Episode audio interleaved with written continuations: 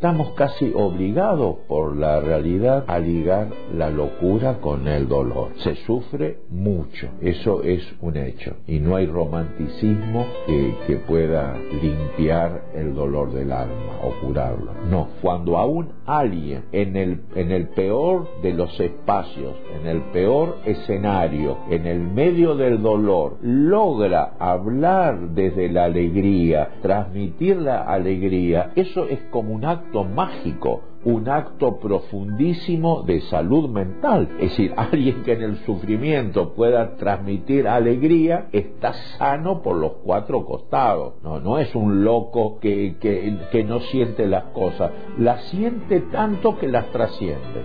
Derecho al delirio con Stephanie Vicens y Daniel Sanz.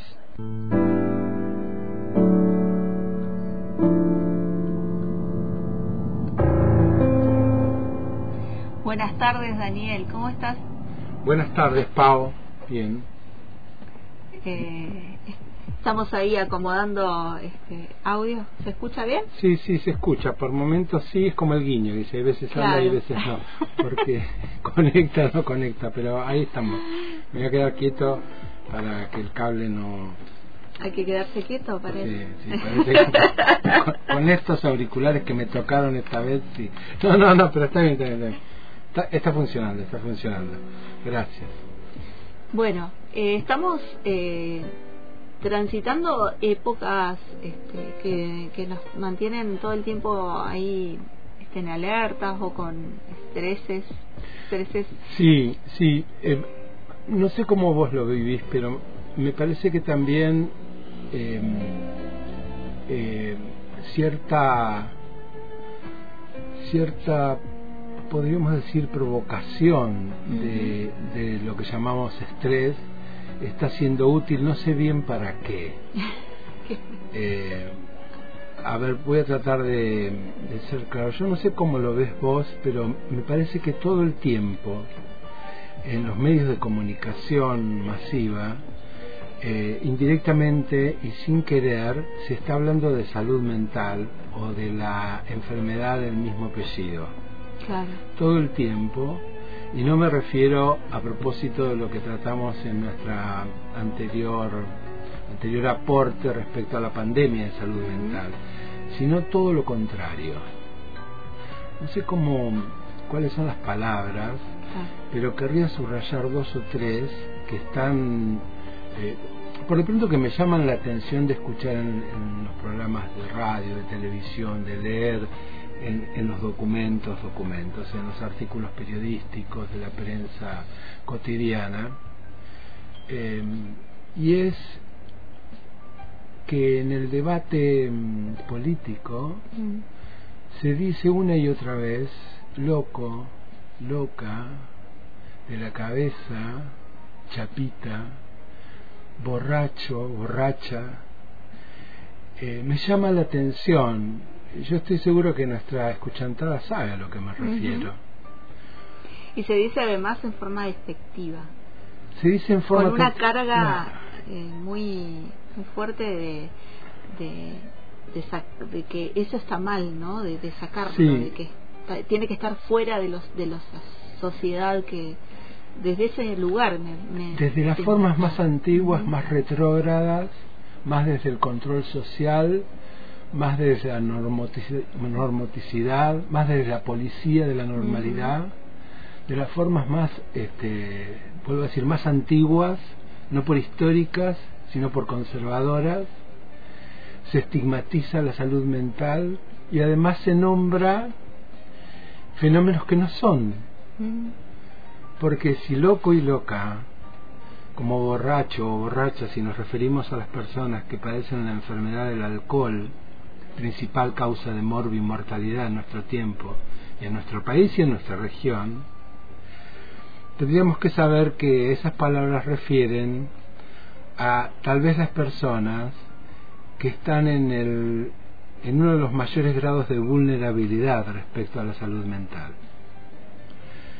Esta vulnerabilidad no está solamente asociada a la complejidad del padecimiento que refiere la palabra locura Mm. o la palabra borracho o la palabra alcohólico, o alcohólica, sino que es una vulnerabilidad que tiene que ver sí con la gravedad de esas patologías cuando lo son, sino también que tiene que ver con la ausencia de políticas públicas que en particular en nuestra región, en, la región del Comahue, ya no solamente me refiero a la provincia de Río Negro, dejan a quienes tienen padecimientos eh, ligados a lo que llamamos locura o a quienes tienen padecimientos de lo que llamamos alcoholismo a la intemperie.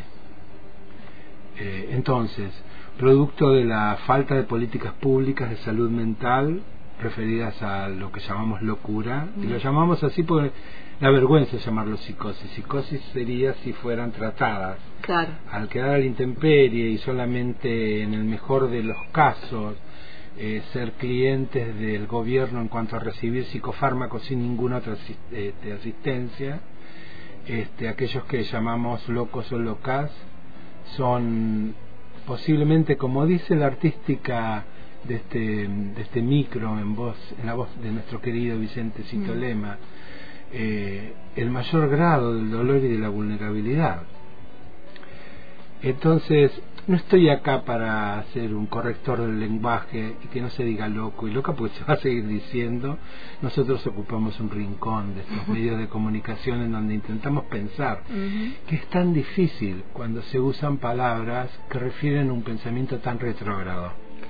Porque no solamente los, los conservadores, las conservadoras hablan de loco, borracho y todo eso, sino las personas que creíamos que iban a ocupar los espacios de mayor progresismo intelectual. Claro, y con mucha liviandad de, de, lo que significa y el concepto eh, profundo que tiene eh, esas palabras, ¿no? Sí.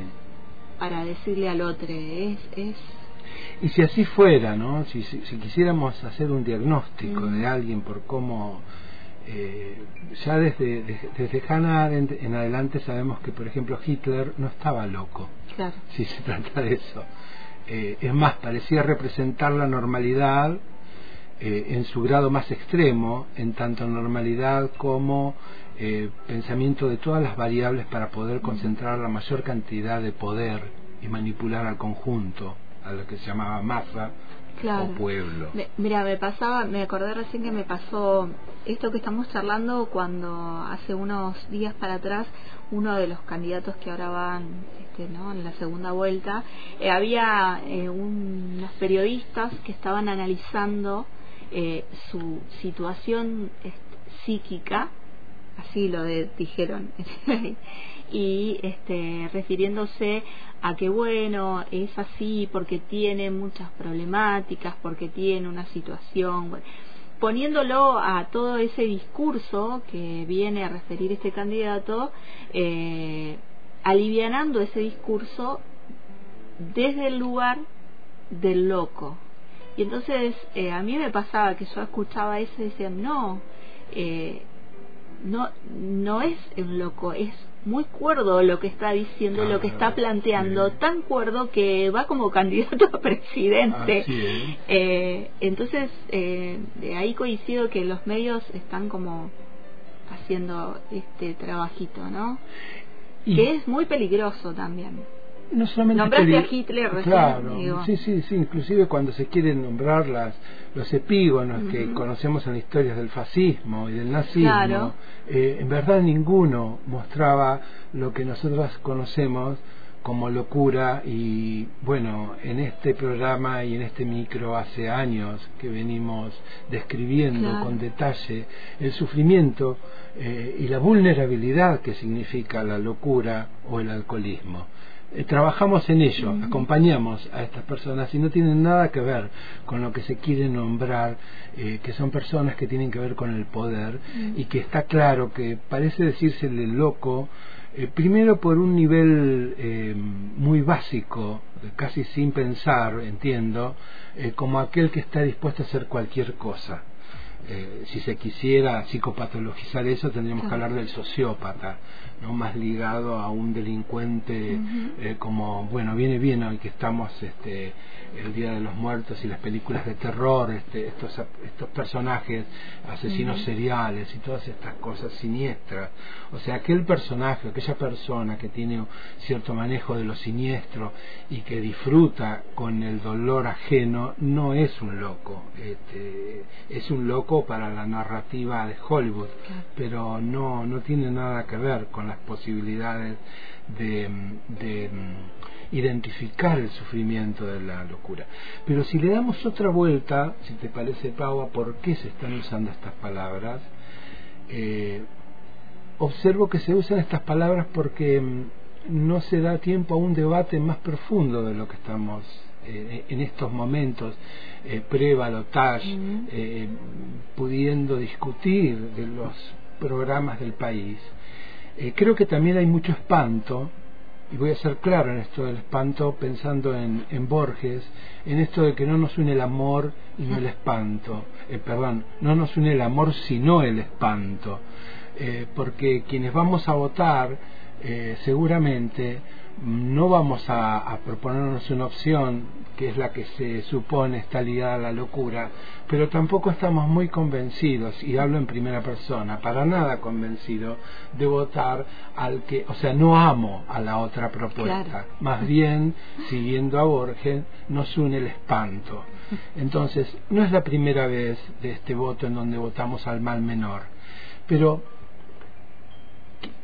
eh, eh, saliendo un- por un momento de esto y, y pensando en, en por qué se usan estas, estos, estas palabras de manera insultante, de manera irreflexiva, por qué no reflexionar, eh, creo que está en, en esa cantidad de síntomas que habíamos hablado en nuestra participación anterior, de hace dos semanas, respecto al, al, al padecimiento que ubicamos como pandemia de salud mental y hablamos de trastornos de ansiedad. En la imagen que va a, mm, a ilustrar nuestra participación de hoy eh, están esos 21 síntomas que habíamos hablado eh, hace dos semanas atrás, eh, que no sirven para diagnosticarnos, vamos a salir de una forma errónea de diagnóstico para pasar a otra, sino que, y, y acá sumo a lo que trajo la profesora Vicens, Mayol y los estudiantes el jueves pasado, referido a esto de la, de, de la, la ansiedad, los trastornos de ansiedad, eh, los espacios en donde nos compartimos el distrés o, o los trastornos de estrés. Eh, que ahí se dijo algo que voy a subrayar y es que estos síntomas que verán dentro de unas horas en la ilustración de este micro en su forma grabada, en esos 21 síntomas volvemos a subrayar la idea de que eso que leerán ahí no sirve para diagnosticar, sino que sirve para cuidarse. Que en el ámbito de lo que nosotras trabajamos eh, de salud mental, estos síntomas son síntomas que están para cuidar de nosotras, que son formas en donde el cuerpo, a través de las emociones, los músculos, como podrán ver ahí, no lo estaban recién pispeando, Pau, Sí, ¿querés sí, leer sí. alguna? Eh, síntomas actuales la- van a ver ahí en la, en la imagen, en la primera columna, cognitivos, área mental, dificultad para concentrarse, dificultad para dormir, excesiva crítica a sí mismo y o a otros, dificultad para decidir, pesimismo, eh, ideas que las cosas van a salir mal, excesiva preocupación porque van a salir mal, es ese pesimismo, eh, pérdida de la memoria, y ahí hay eh, un total de cognitivos porque en las otras columnas Sí. está la intensidad, la frecuencia del producto. Sí. Eh, continúan los síntomas, ansiedad, angustia, rabia, resentimiento, depresión, que están dentro del área de, lo- de las emociones. Las sensaciones físicas, interesante de las sensaciones físicas, porque a veces lo físico se manifiesta y este uno piensa que hay otra cosa, ¿no? Pensamos que lo psíquico Claro. es la cabeza y la mente, Claro. no el cuerpo. este siento algo uy me cayó mal algo que comí y el, tal vez bueno no no comes nada igual te sentís de esa manera o lo que estás comiendo no es materia claro lo que estás comiendo no es comida estás comiendo otra cosa. Eh, sensaciones físicas mareos inestabilidad palpitaciones ritmo irregular y acelerado del corazón agitación dificultad para respirar dolor precordial palmas húmedas manos o pies fríos cefaleas, los dolores de cabeza que, a veces aparecen, acidez en el estómago. Esto, esto, la acidez en el estómago y me acordé algo que siempre el médico, tenés acidez, toma un, un antibiótico, omeprazol, tapa el, síntoma, y tal vez no hay que tapar ese síntoma. Bueno, musculares también está bueno tenerlos en cuenta porque a veces decimos, bueno, dormí mal y en realidad, bueno, estamos haciendo otra cosa. Musculares, músculos contracturados o dolores en el cuello, en la espalda, bruxismo. Hoy hablábamos con una compañera de acá de la radio acerca del el bruxismo, por ejemplo. Fatiga, cansancio facial, inquietud motora, eh, pasearse, golpecitos con los dedos en las manos o en el pie, el tiqui tiqui tiqui. La patita saltarina. Tendencia a golpearse o tener accidentes, voz temblorosa eh, y me, no veo bien el último a ver si lo es la última esa voz temblorosa ah, forzada está bien. o hablar sin parar. la línea que queda abajo sin ver es el total. Sí. Este, esta lista de síntomas que son el, el destilado de 76 síntomas típicos, estos 21 son el, el, top, vamos a decir de manera sintética, de aquellos síntomas que cuando, por eso se llama actuales también, que cuando se dan tres o más de tres de estos síntomas en una intensidad y en una frecuencia importante, o sea, cuando decimos importante es cuando se manifiestan de manera clara, semanalmente, por lo menos semanalmente o más de dos veces por semana, nos hablan de que estamos en una forma de padecimiento que llamamos trastorno de estrés, distrés, perturbación por estrés. Estás estresado, pero acá conviene entender que estrés tiene todo lo vivo, todo organismo que vive para vivir genera alguna respuesta hacia el medio para continuar viviendo. En el caso del distrés, estos síntomas lo que muestran es que estamos usando mucho más estímulo psicológico, pero también corporal, cuando tiene que ver con, con, estas expresiones de los cuerpos en la salud mental, emocionales, cognitivos, son indicadores de que hay un, un sobregiro, o como dice la calle, que estamos pasados de rosca. El pasarse de rosca, para usar una expresión conocida, no tiene solamente que ver con alguien que está como estamos, respondiendo a una a una, a una estimulación, a una cantidad de, estímulos, de información que nos sobrepasan, sino es una retroalimentación, le decimos. Está toda esta información, está toda esta, vamos a, narrarlo, esta situación económica, política, como se dice ahora, incertidumbre, se dice todo el tiempo, ah, incertidumbre, ansiedad. Sí, eso existe, me dicen. ¿Cómo haces? ¿Para dónde tenés que meter? ¿Adentro de qué cajón, adentro de qué pozo te tenés que meter para no ser atravesado por todo esto? Lo que sucede es que este es el estímulo, esta es la información y lo que nos llama la atención es cuando no podemos salir de esto. O sea, cuando este estímulo exterior, esta información, recuerden que estrés viene de, eh, del ámbito de la tecnología cuando una, un material tiene más información de la que puede resistir o de la que puede guardar. En el caso de los materiales de la construcción, una cantidad de presión que no puede tolerar, que lo va a romper sería en el caso de los materiales, de donde viene esta palabra, este, esta, mm, esta palabra del inglés que tiene que ver con este, este sobrepasar cantidad de información, cantidad de presión. En el caso de la salud mental y del distrés o perturbación por estrés, eh, hay una retroalimentación. La información está, la incertidumbre está, el seguimiento de los datos económicos de todos los días están, pero además nos tiene que llamar la atención que en el momento del descanso o en el momento en donde pudiera haber otra información o donde pudiera no haber información, pudiera haber contemplación, recreación, tranquilidad y calma, esto no sucede. Estos síntomas ahí, esos que nombramos y que van a poder leer, se vuelven más claros. ¿Por qué? Porque en el silencio de la noche, cuando elegimos no informarnos más, y la cabeza y el cuerpo y el corazón y sigue en funcionamiento, nos muestra que no podemos detenernos, que debemos trabajar, y eso lo dejaremos para la próxima, para cultivar la calma. Y querría terminar con esto. Creo que estos padecimientos no son endémicos porque sí. Creo que son endémicos porque hay un sector del poder al que le está sirviendo que la mayor cantidad de gente esté con temor, esté con, concretamente con miedos, esté con una incertidumbre que no les deja descansar y sobre todo porque no les deja pensar.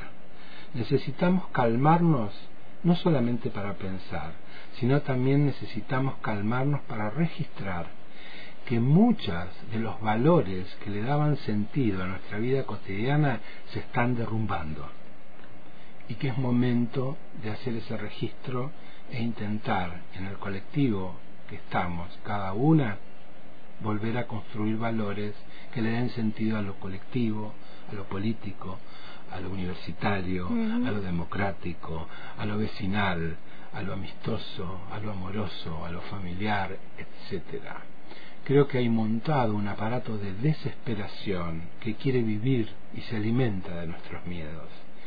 Y acá me da la sensación que más derecha o menos derecha parecen todos hacer de esto una necesidad de que nos quedemos paralizados a ver a quién obedecemos.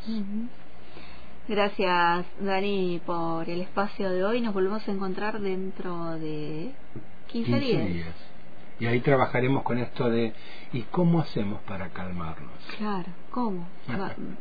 Eh, vamos a dejar ahí en la página eh, toda esta lista y bueno, invitamos a la escuchantada que puedan este, leerla y, ¿por qué no?, eh, puntearla, ¿no? Un poquito. Puntearla y es más, vamos a, subir un poco más la apuesta y a ver hasta dónde nuestra escuchantada se anima a, a preguntar o a decir eh, ¿y cómo se hace? Porque voy a, vamos a proponer esto.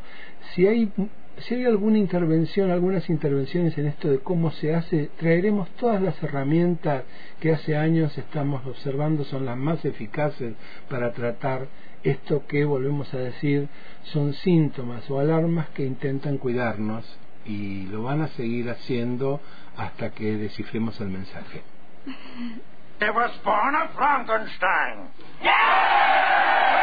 No quiero salir, no quiero acostarme tampoco, nada que implique relacionarme. Me comí la vida sin tener un rastro de hambre, me fumé dos atados a ver si puedes quemarme. Quiero que te saca pero sin hablarme, quiero que me busque pero sin llegarme. Quiero gritar, también quiero callarme aunque me sienta tóxica, ojalá puedas igual amarme.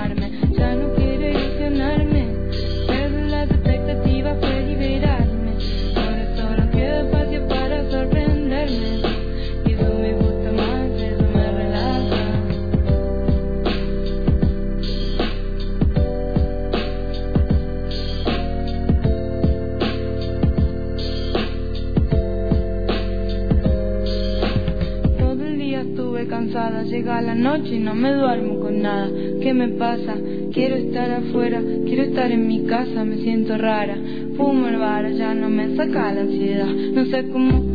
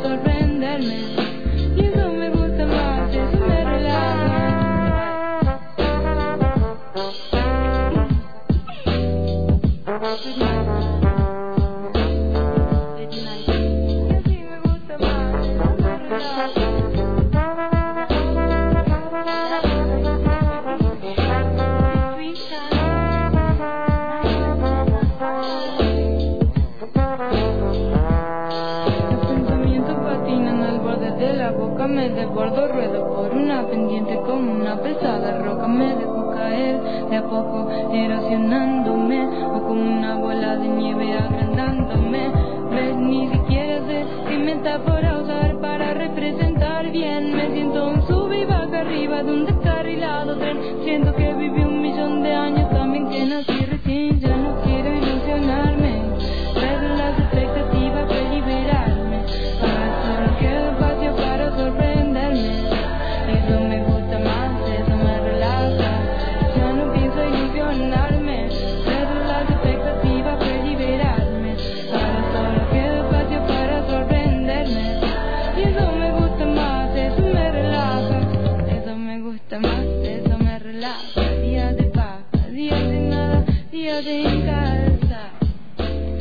Suena Clara Cava con Días de Paja. Eso me gusta más, eso me relaja. Día de paja, día de nada, día de casa.